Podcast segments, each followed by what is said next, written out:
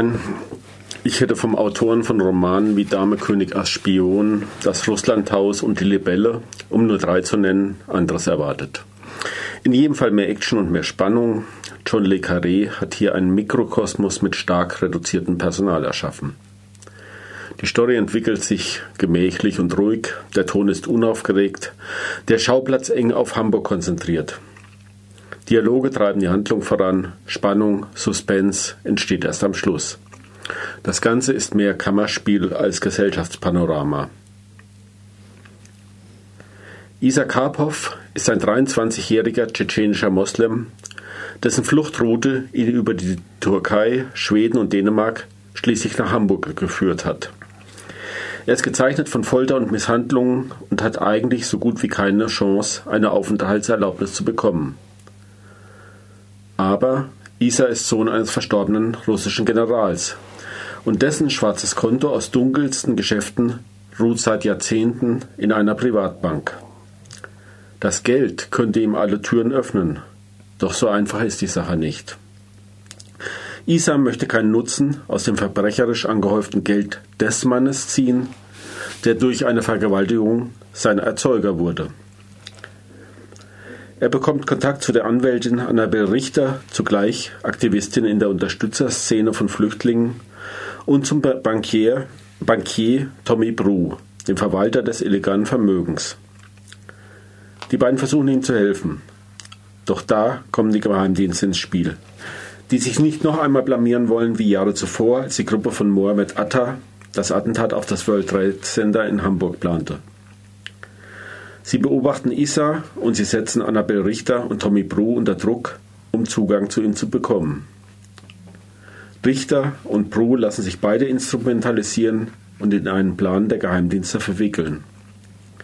Isas Geld soll der Köder sein, um Dr. Abdullah, einen möglichen Unterstützer terroristischer Aktivitäten, an den Haken zu kriegen. Hier ein Zitat. Wir sind keine Polizisten, wir sind Spione. Wir nehmen unsere Zielpersonen nicht fest, wir bauen sie auf und setzen sie auf noch wichtigere Zielpersonen an. Wenn wir ein Netzwerk ausmachen, dann beobachten wir es, dann belauschen und unterwandern wir es, bis wir es schließlich kontrollieren. Verhaftungen sind kontraproduktiv. Sie zerstören eine wertvolle Anschaffung. Sie verdammen einen dazu, wieder bei Null anzufangen und ein anderes Netzwerk zu finden, das wenigstens halb so gut ist wie das, was man gerade in den Sand gesetzt hat.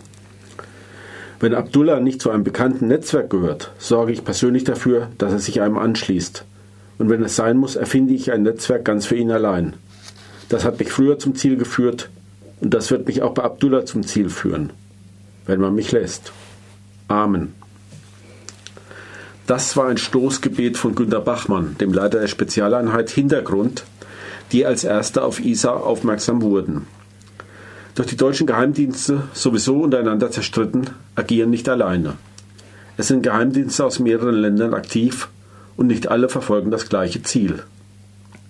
Auf das abschließende, dramatische Finale werde ich aus den üblichen Gründen nicht weiter eingehen.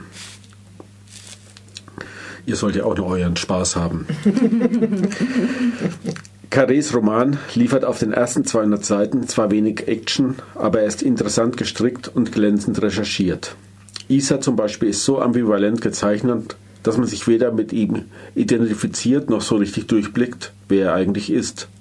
Auch die anderen Personen bleiben einem merkwürdig fern, selbst bei der Anwältin und Aktivistin Annabel Richter, die vielleicht noch am ehesten zur Identifikation taugen könnte, mit Fiebern Fehlanzeige.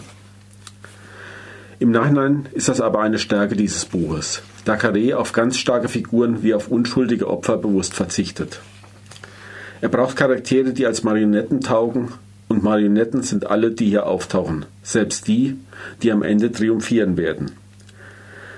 Dieser Roman hätte vor 9-11 nie geschrieben werden können, denn er reflektiert das gesellschaftliche Klima und die einsetzende Hysterie, nachdem der Krieg gegen den Terror erklärt wurde. Jedem Individuum in Carrés Roman ist diese Erfahrung eingeschrieben. Die gesammelten Ängste und Hysterien der westlichen Gesellschaft hat er in dieses kleine Arsenal handelnder Personen gepackt. Geheimdienste unter enormem Erfolgsdruck schaffen lieber Täter, als ganz ohne Erfolg dazustehen. Illegale Praktiken von Staatsdienern sind in diesem Klima an der Tagesordnung. und selbst die, die nur zufällig verwickelt sind, werden zu Entscheidungen gezwungen. Marionetten ist zwar kein Action-Krimi, aber ein kluger Kommentar in schwierigen Zeiten.